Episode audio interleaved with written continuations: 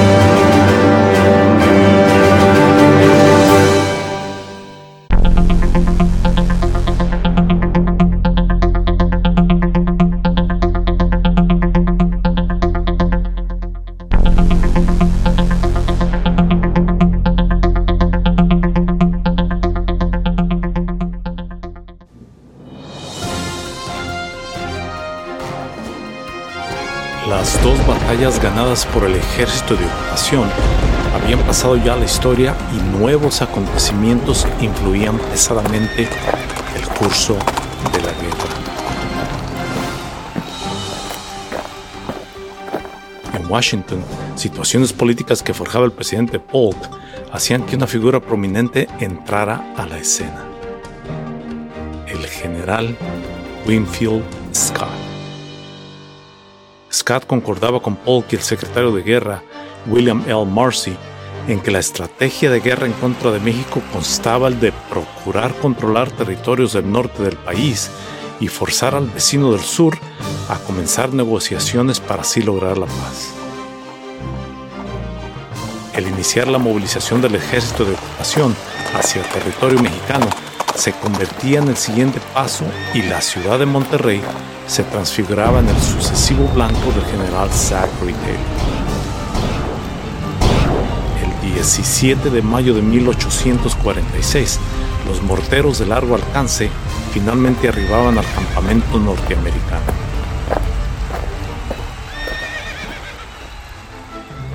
Taylor había acumulado suficientes balsas para finalmente intentar cruzar el río y cuando se preparaba a hacerlo, un emisario del bando opuesto era escoltado hacia el general.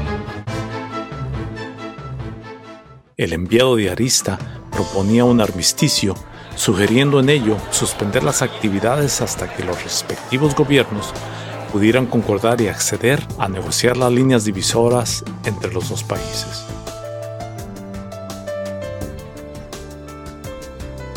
Secamente, Taylor se negaba a la proposición hecha por Arista, pero le prometía que no impediría el traslado de las tropas fuera de la ciudad de Matamoros siempre y cuando se respetara la propiedad privada de los ciudadanos. Los heridos que se queden convaleciendo en la ciudad no serán aprehendidos o molestados. Taylor demandaba una respuesta final a la propuesta y esperaría hasta la madrugada del siguiente día.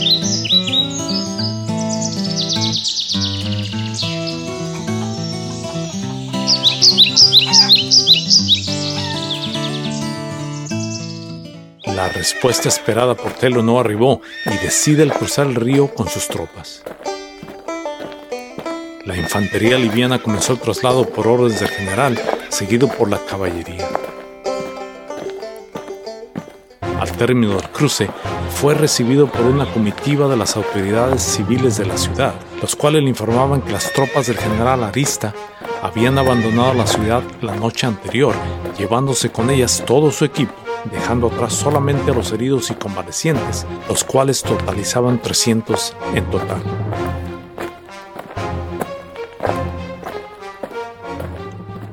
Taylor no hacía ninguna concesión a los líderes civiles, aunque les aseguraba que respetaría la propiedad privada y no modificaría o implementaría ninguna ley que perturbara la tranquilidad de los ciudadanos. Taylor también decide por instalar sus cuarteles generales fuera de la ciudad y proporciona cuidado médico a los heridos que Arista había dejado en los hospitales.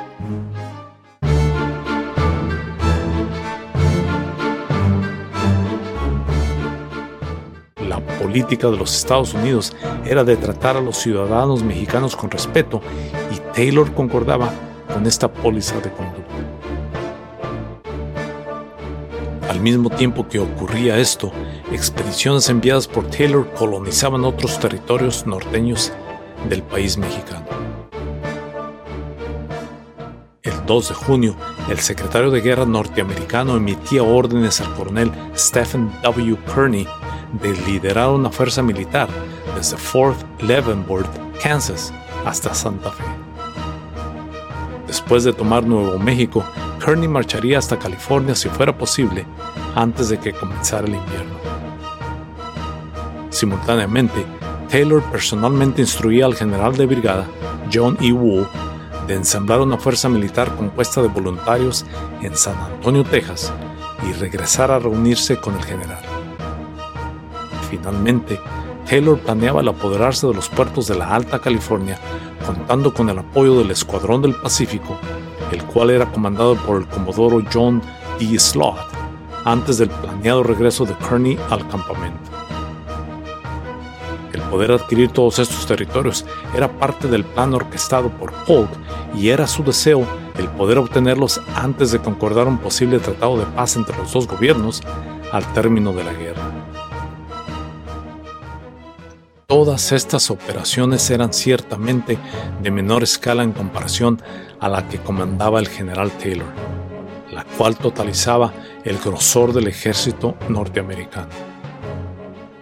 Aún así, el general estaba consciente de que el trayecto, que cubría mil millas desde el Río Grande hasta la Ciudad de México, se convertía en su mayor obstáculo y recomendaba el ejecutar acciones militares exclusivamente para asegurar controlar las regiones del norte del país, las cuales solamente incluían al estado de Nuevo León con su capital Monterrey y a Coahuila y su capital Saltillo, situada esta a 50 millas al suroeste de Monterrey.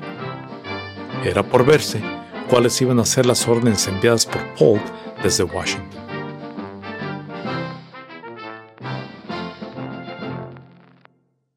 Mientras esto sucedía en la capital del país, no todo era tan lúcido y afable como aparentaba. Los planes de Polk incluían el poder enviar a Winfield Scott junto al ejército de ocupación para concretar el plan acordado de invasión, aunque Scott intentaba comenzar el reclutamiento de tropas adicionales que incluían a 20.000 voluntarios de los 50.000 ya aprobados por el Congreso norteamericano. Esto conllevaría su tiempo y Scott planeaba primero el de movilizarse a Ohio y a la región del río Mississippi para poder supervisar el planeado reclutamiento.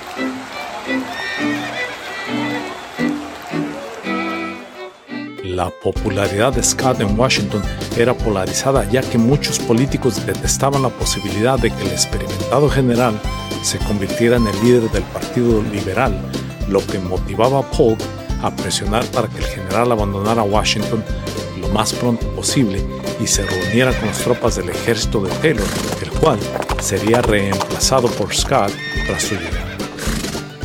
Todo esto politizaba el conflicto con México y lo convertía también en una variedad de pugnas internas efectuadas entre las diferentes facciones del gobierno norteamericano.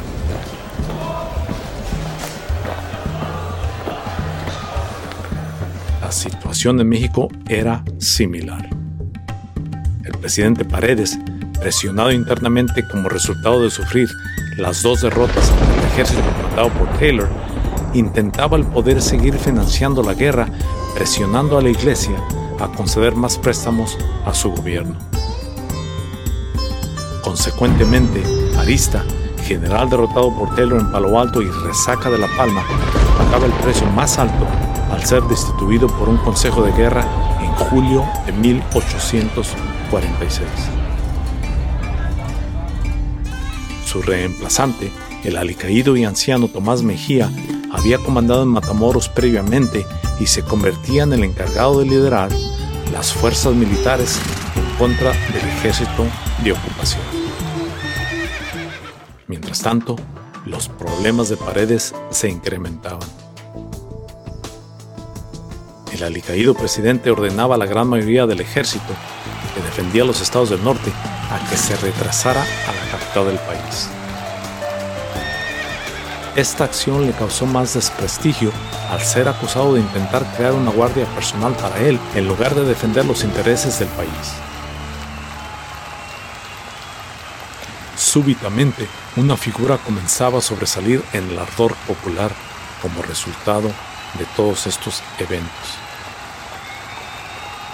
Muchos de los mexicanos que rechazaban al gobierno de Paredes necesitaban de un líder que respaldara sus anhelos de defender su causa. Un sinnúmero de movimientos rebeldes comenzaron a formarse a través del país, especialmente en Guadalajara, capital del estado jalisciense, el cual respaldaba a un tridente de personajes, los cuales incluían a José Joaquín de Herrera, Manuel Rincón y a no otro, el mismísimo generalísimo Antonio López de Santa Ana. Abrumado por tanta presión, Paredes abdica durante los últimos días del mes de julio, siendo reemplazado por su vicepresidente Nicolás Bravo, aunque el término del entrante presidente duraría solamente cuestión de días. El 16 de agosto de 1846, el comodoro David E. Connor, a bordo del Princeton, anclado en el puerto de Veracruz, escribía una apresurada carta al secretario Bancroft informándole los pormenores del cumplimiento de la orden dispuesta previamente el 13 de mayo por el presidente Paul. Santa Ana y su comitiva habían arribado al puerto a bordo del barco mercante Arab y Connor reportaba al secretario el haber dejado anclar al barco y a sus tripulantes sin molestarlos. El comodoro tenía la facultad de haber abordado el barco e inspeccionarlo, pero decidió no hacerlo y aparentar que había entrado al puerto sin mi asentimiento. Al final del reporte, Connor agregaba unas líneas con carácter de observación personal al declarar. Es obvio que el país mexicano entero, es decir, las guarniciones y presidios, se han declarado a favor de Santa Ana pero si no ha aprendido la lección y cambia de actitud, su presencia simplemente añadirá más distracciones al país y será removido del poder en cuestión de meses. Connor añadía en su reporte algunos pormenores del comportamiento de Santana algunos meses atrás, mencionando la participación de AJ Atocha y sus previas conversaciones con Polk respecto a los planes de Santa Ana de derrocar a Paredes y de la posibilidad de negociar con Paul el potencial canje de territorio mexicano por dinero. Mientras tanto, Santa Ana se había ganado la confianza y apoyo de J.M. Almonte, su antiguo rival. El pronunciamiento, anunciado en Guadalajara, fue el detonante para que Santana abandonara Cuba y regresara a México. El 8 de agosto consigue licencia para abandonar la isla y aborda el buque inglés de nombre Arrow.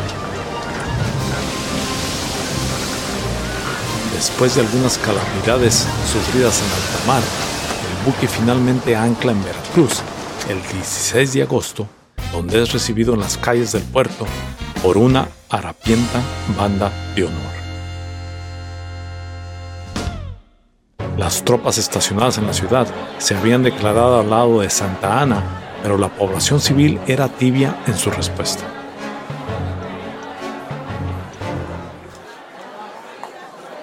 Algunos de los ciudadanos eran abiertamente hostiles en contra de su presencia y exigían a las autoridades que demandaran al recién llegado a que divulgara sus verdaderas intenciones a su presencia en el país. Cuando les fue rechazada la demanda, envían a un representante para demandar que la Guardia de Honor del recién llegado abandonara la ciudad.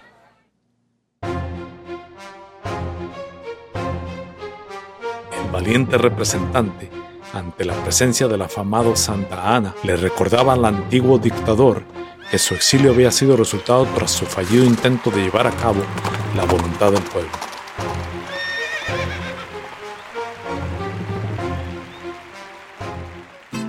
Pero este tipo de adversidades nunca habían intimidado a Santa Ana, el cual abandona el muelle para dirigirse hacia el ayuntamiento de la ciudad. Ya estando ahí, ofrece un largo discurso donde criticaba las conductas perpetradas por sus predecesores en el poder, desde que había abandonado el poder dos años atrás, en 1844, pero no se declaraba en contra o a favor de la guerra con los Estados Unidos. Típicamente ocurría durante sus discursos, su magnetismo y carisma le otorgaba la facilidad de ganarse al público, al menos por el momento aunque no ignoraba lo que la mayoría de los ciudadanos habían manifestado en su contra y mantenía cautela en trasladarse a la capital hasta que pudiera sentirse seguro de así hacerlo. Dándose cuenta de esto, Almonte y una comitiva partían hacia la Ciudad de México, mientras que Santa Ana y su esposa hacían lo mismo, pero con destino a su hacienda en Veracruz.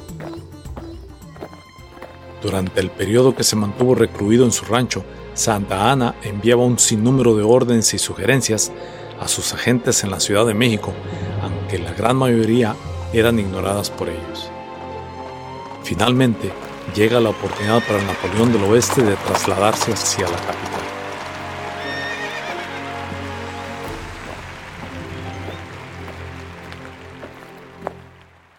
Él había acertado en que la situación había mejorado para él y la primera recepción en Jalapa fue cordial y al arribar a la Ciudad de México, el Teatro México era renombrado en su nombre, así como un sinnúmero de calles también.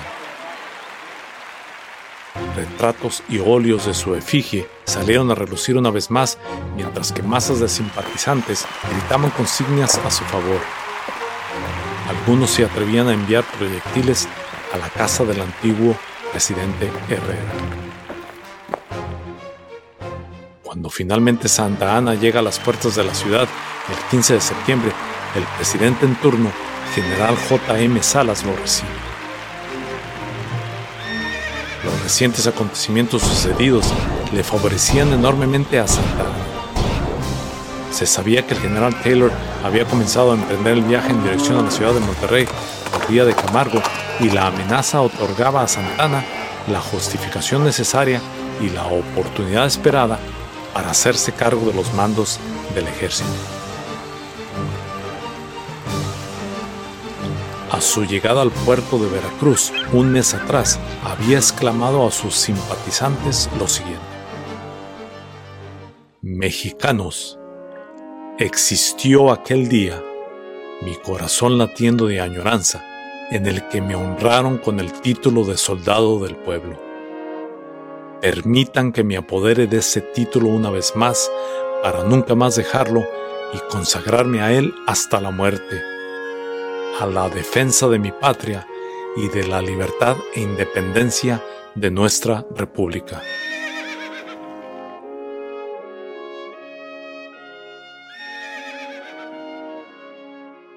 Ahora sí honraría esa etiqueta de soldado. Olvidada estaba ya aquella promesa de negociación hecha al gobierno de Polk en la que Santana ofrecía territorios del país a cambio de una suma de dólares yanquis. El gran líder mexicano estaba de vuelta para expulsar al odiado gringo del territorio nacional.